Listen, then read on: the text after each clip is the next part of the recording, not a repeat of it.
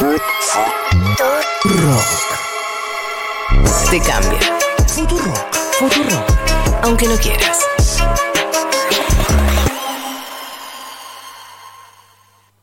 Un programa serio. Con información chequeada y entrevistas respetuosas. Pero también no sabemos ir al pasto. Ahora dicen. Un sube y baja de emociones. Con el hashtag ahora dicen, en este momento tienen que eh, generar ese trending topic para poder llevarse el libro de Fito Mendonza Paz que se titula El fraude más hermoso, una mirada sobre el cine y nosotros esta semana estamos regalando libros y el de hoy es el de Fito Mendonza Paz. Hashtag ahora dicen y por qué te lo querés llevar y nos vas mandando y se elige como hemos advertido arbitrariamente. Son las 8 y 34, 24 grados dice el termómetro de la ciudad de Buenos Aires en este momento. Ya dijimos que va a llegar a 34, les quiero mandar un abrazo a todos, especialmente a quien voy a saludar, a Carlos Bianco, jefe de asesores del gobernador de la provincia de Buenos Aires. Carly, buenos días. Florencia Halfon te saluda. ¿Cómo te va? ¿Qué tal? ¿Qué tal? Buen día, ¿cómo estás? Uy, te escucho recontra mal. A ver. Ahí, Ahí va. está, ahora sí. Ahora sí. Mucho mejor. Eh, Carly, empiezo por preguntarte si vas hoy al acto que es un poco homenaje a Néstor Kirchner, otro poco aniversario del triunfo de Alberto Fernández. Eh, sí, sí, sí, sí. Voy a ir con el, con el gobernador. Eh, por la tarde vamos a estar presentes en, en el acto Morón. Bien. Em, respecto de tu nuevo rol, eh, hay algo que, que está sonando que está medio raro, que me- eh, es como si... mm, Una moto, parece. Como si, como si Ah, estuviera A funcionando. ver ahora. Ay, Ahí, ahora perfecto. sí te agradezco. Está bien, está bien. No, eran los, eran los auriculares que deben estar funcionando mal. Ah, viste cómo son. Sos el entrevistado que más, eh, más solucionó una, Sí, una en llamada un en, la historia de la radiofonía. Sí, o sea. efectivamente, efectivamente. No, te quería preguntar por tu nuevo rol de jefe de asesores, porque bueno, en los primeros dos años de gestión tuviste un rol muy caliente. Supongo que este también es caliente en el sentido de que tenés que estar en todos los temas, pero quiero saber cuáles son las diferencias de tu cotidianidad en este nuevo rol. Sí, mira, es un, un rol en el que estoy efectivamente menos en el día a día, en el detalle, si querés, del día a día de la gestión. Del día a día, eh, que obviamente el rol de jefe de gabinete es justamente eso, ser ministro coordinador y estar eh, empujando, en muchos casos empujando cuestiones burocráticas como son expedientes para que los, los trámites, las obras, etcétera, salgan, salgan rápido en todo el esquema de control que tiene la provincia de Buenos Aires y bueno, en los distintos temas. Este es un rol, si querés, un poco más estratégico. Eh, estoy obviamente eh, de alguna forma monitoreando y generando información para que el gobernador tome las mejores decisiones. De eso se trata este, esta jefatura de asesores de, de gobierno. ¿Y dormís un poco más o nada que ver? No, más o menos siempre lo mismo, más o menos siempre lo ¿Qué mismo. Poco, cuánto? siempre poco, Claro, siempre claro. poco. Y sí, pues si estás levantado Sí, hasta sí, ahora y tan levantado es porque siempre poco, me parece. Sí, sí, sí. Eh, bien. Em, vienen anunciando en. Bueno, ayer en Nación, pero en Provincia de Buenos Aires ya sabemos que la Delta es la mayoritaria y que parece que en este contexto la Delta no hizo o no está haciendo los estragos que temíamos. Em, en, en esto de, de asesorar al gobernador, ¿la mirada es que tiene que ver solamente con la vacunación o en provincia de Buenos Aires eh, a nivel sanitario tienen también otra mirada respecto de la... Porque me acuerdo que Kreplak en su momento había eh, hecho, había dicho, eh, como había hecho una diferencia entre la Manaos, la Delta y que si a nosotros la Manaos nos tocaba en un momento específico. Entonces, eh, ¿puede tener que ver también con cómo vienen ahora las variantes? Ya, es, es muy difícil saberlo, lo que creemos, lo que hemos estado hablando, lo que nos han contado, bueno, eh, Crepla, Dani Goyan, que sigue participando obviamente de, de nuestro equipo de trabajo, eh, es que es básicamente la vacunación. El otro día justamente estábamos eh, mirando algunos gráficos que mostraban que la, esta ola más virulenta en Reino Unido respecto de otros países Sí. se dio porque el Reino Unido empezó a vacunar bastante más tarde a adolescentes que los otros países con los que se comparaban casi todos países europeos, otros países europeos. Eh, y probablemente tenga que ver con eso. Nosotros eh, estamos vacunando masivamente a adolescentes ya hace varias semanas y probablemente eso tenga que ver con que si bien han empezado a aumentar un poquito los casos, eh, tanto en la Ciudad Autónoma de Buenos Aires como, como en el conurbano, no en el interior. Eh, eso responde, bueno, que hayan solamente aumentado poco, responde a que, eh, bueno, que gran parte de la población está vacunada. En la provincia de Buenos Aires, 13 millones con una dosis, 10 millones de, de bonaerenses con las dos dosis, y eso funciona obviamente como un escudo para, para contagio, pero más allá de eso, aunque estén aumentando un poco los casos, lo que se observa es que las internaciones proporcional, proporcionalmente a las anteriores olas eh, son mucho menores y obviamente también los fallecimientos. O sea que eh, la vacunación no ha funcionado, siempre lo dijimos, la, la vacuna es la única verdadera y genuina libertad que podemos encontrar ante el problema de la pandemia. Carly, que Castellanico Fiorentino te saluda. Te, te quiero tal? llevar a otro lado que tiene que ver con el, el escenario electoral, el escenario de, de campaña. Primero, sí, eh, como no pudimos eh, hablar en estos tiempos, si ya hiciste como tu propia evaluación, tu propio diagnóstico de eh, el resultado, eh, sobre todo en la provincia de, de Buenos Aires, y si eh, o- y si, tenés expectativas de, de revertir eh, el resultado, ¿en qué están basadas esas expectativas? Digamos, si crees que algo cambió respecto al 12 de eh, septiembre. Mira, respecto de lo que me consultaste en primera instancia, las, las razones por las cuales se dio el resultado, eh, mejor dicho, las razones por las cuales mm, toda la población que nos votó, todos los bonaerenses que nos votaron hace dos años nos, no nos votaron ahora, yo creo que son dos cosas, fundamentalmente.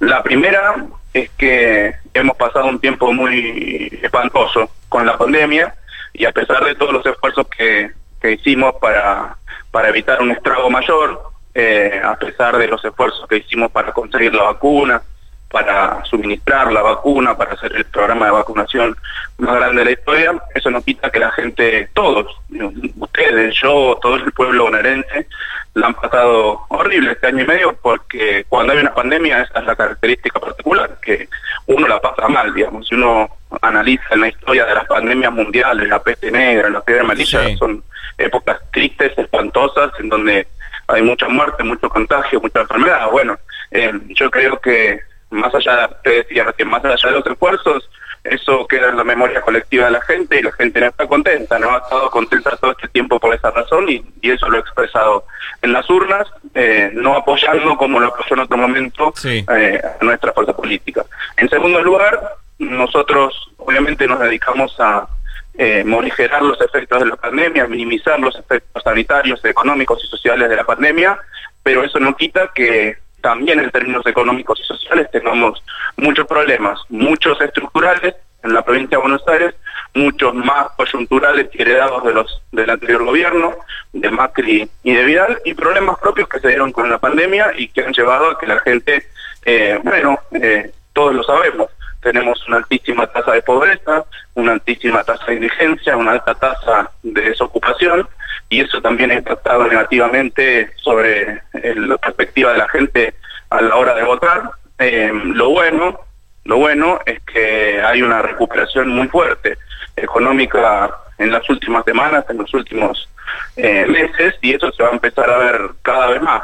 Eh, obviamente también tenemos que trabajar para que esa recuperación económica, para que ese rebrote de la economía nacional y de la economía de la provincia de Buenos Aires hay infinitos indicadores de producción, de cuántos... Llegan a las casas. en muchos casos las industrias están mucho mejor que ya comparadas con 2019, etcétera. Bueno, lo que tenemos que trabajar es que esa recuperación le llegue a todos. Claro. Que genere empleo genuino, que genere empleo formal, etcétera, que no impacte tanto en los precios esa recuperación, por eso se ha establecido este sistema de congelamiento de precios temporal y transitorio hasta que se ordenen los precios relativos de la economía. Así que estamos trabajando en eso. Con, yo la verdad que tengo una buena expectativa respecto de, reducir la diferencia de votos. Después se verá eh, el 14 de la noche. Me parece que hay una lección que hemos aprendido todos de, no confiar ni en las encuestas ni en las bocas de urna esta altura. Eh, y, y hablando de otro tema que también está atravesando esta eh, campaña, se está discutiendo, yo creo que me parece que medio espejito de colores, es mi opinión personal, pero digo, me parece, eh, se está discutiendo la posibilidad de un, de un acuerdo, de una convocatoria al diálogo entre el oficialismo y la oposición. La pregunta muy puntual es, ¿vos crees que eh, se puede establecer, algún tipo de acuerdo o algún tipo de diálogo con esta oposición? Eh, mira, yo espero que sí, eh, efectivamente, siempre nuestra fuerza política, el peronismo, tiene una intención de diálogo con todos los, los sectores. Eh, creo que lo que han expresado algunos referentes de la oposición es que no están dispuestos a sentarse a dialogar. Eso me parece lo problemático y lo doloroso cuando todavía tenemos en, en Argentina la necesidad de una recuperación económica y social luego de seis años de crisis. Llevamos seis años de crisis en Argentina, cuatro años de macrismo y dos años de, de crisis por la pandemia. Me parece que nos tenemos que sentar todas las fuerzas políticas, obviamente conducidas por la fuerza más representativa, más mayoritaria, que hoy en día es el frente de todos eh, en el Ejecutivo, y establecer determinadas políticas, ciertas, lo que se dice siempre, ¿no? Porque muy pocas veces se hace, eh, ciertas políticas de Estado para, para permitir no solo el crecimiento de la economía, sino la mejora en la distribución del ingreso y en la situación de todos los sectores de la economía. Carly, eh, cada vez que da una nota, el ministro de Seguridad bonaerense Sergio Berni discute algunas ideas en materia de seguridad del gobierno nacional. Antes se enojaba con el presidente y con Sabina Frederick, pero ahora también con Aníbal Fernández.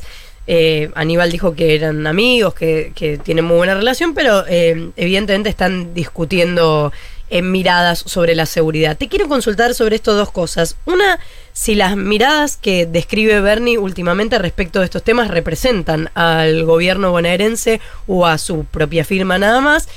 Y por otro lado, si se dan estas discusiones con Bernie puertas adentro. Mira, eh, Sergio Berni, además de ser el ministro de Seguridad de la provincia de Buenos Aires, es un referente político histórico del peronismo eh, en general y del kirchnerismo, en particular en Argentina y hoy en la provincia de Buenos Aires. Eh, muchas de sus intervenciones tienen que ver eso, eh, con su rol como referente político, tiene su propia agrupación y tiene su propia eh, línea política dentro de ese marco general del peronismo y del kirchnerismo. Eh, yo lo que a mí me lo que me gusta destacar siempre, porque además yo tengo una excelente relación con Sergio, soy amigo de Sergio, me gusta destacar siempre su rol como ministro de Seguridad.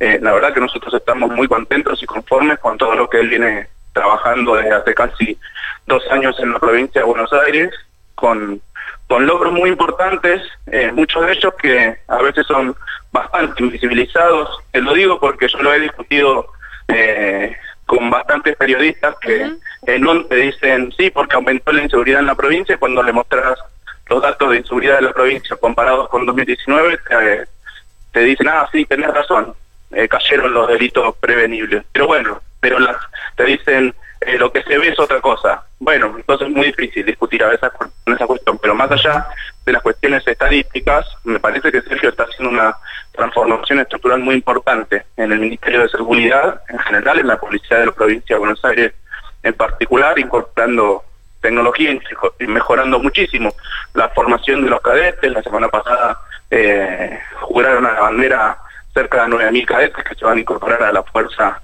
en toda la provincia de Buenos Aires, eh, viene haciendo reformas en, el comando de, de, la seguridad en la provincia de Buenos Aires, unificando las estaciones de policía por distrito para poder coordinar con los, los secretarios de seguridad de cada distrito desde una sola policía. Bueno, me parece que son transformaciones que, que dan resultados, que dan resultados concretos, obviamente que un problema tan estructural y complejo como la seguridad en la provincia de Buenos Aires no se soluciona de un día para el otro y tampoco depende únicamente de lo que hace quien está al frente de, la cartera de, seguridad. Muchos de los problemas de inseguridad tienen un trasfondo social, de exclusión, de marginalidad, muchos casos de narcotráfico, que es un delito de carácter federal. Eh, así que eh, esa multicausalidad lleva a que todavía tengamos un problema severo de seguridad en la provincia de Buenos Aires, por eso te digo, es un problema estructural que se soluciona estructuralmente. Obviamente que hay que dar soluciones coyunturales todo el tiempo, eso es en lo que estamos trabajando, en lo que está trabajando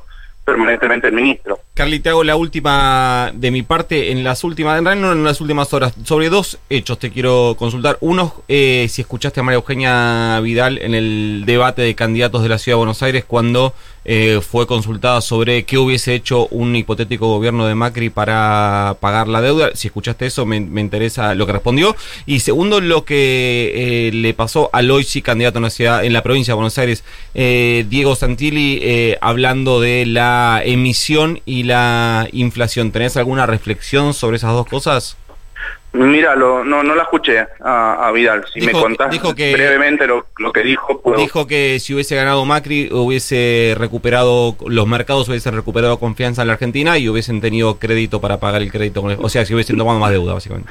Mira, los mercados confiaban en la Argentina en 2015, de hecho lo dijo Duhovne.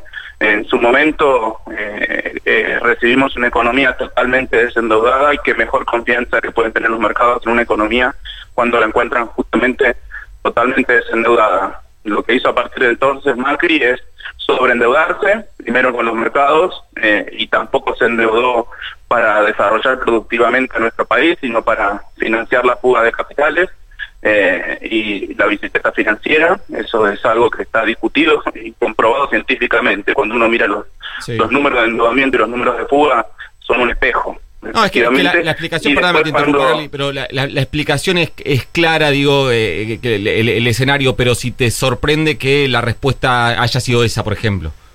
Eh, no, no me sorprende porque mienten todo el tiempo, eh, porque por, eso estaba haciendo ese hilo. Una vez cuando, o sea, los mercados dejaron de confiar en Macri en enero de 2018, en enero, febrero de 2018, por eso se produce la tremenda fuga de capitales que se produce y tiene que eh, acudir al FMI a, pedir, bueno, fueron 55 que se ajustaron aproximadamente 45 mil millones, o sea que eh, al revés, yo creo que los mercados perdieron la confianza con Macri en el gobierno por el sobreendeudamiento que, que tuvo en sus dos primeros años de, gestión.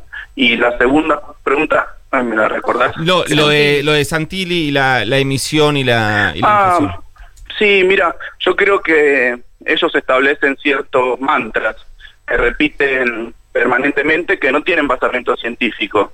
Eso es lo que le pasó, me parece, a Santilli. Algún asesor de imagen, alguno de estos que hacen coaching, no sé qué, eh, marketing y esas cosas raras, eh, le habrá dicho vos cuando te preguntan de inflación, sí que tiene que ver con la emisión, pero cuando le alguien le repregunta mínimamente, bueno, demuéstremelo, no tienen ningún dato ni un argumento porque son falsos además.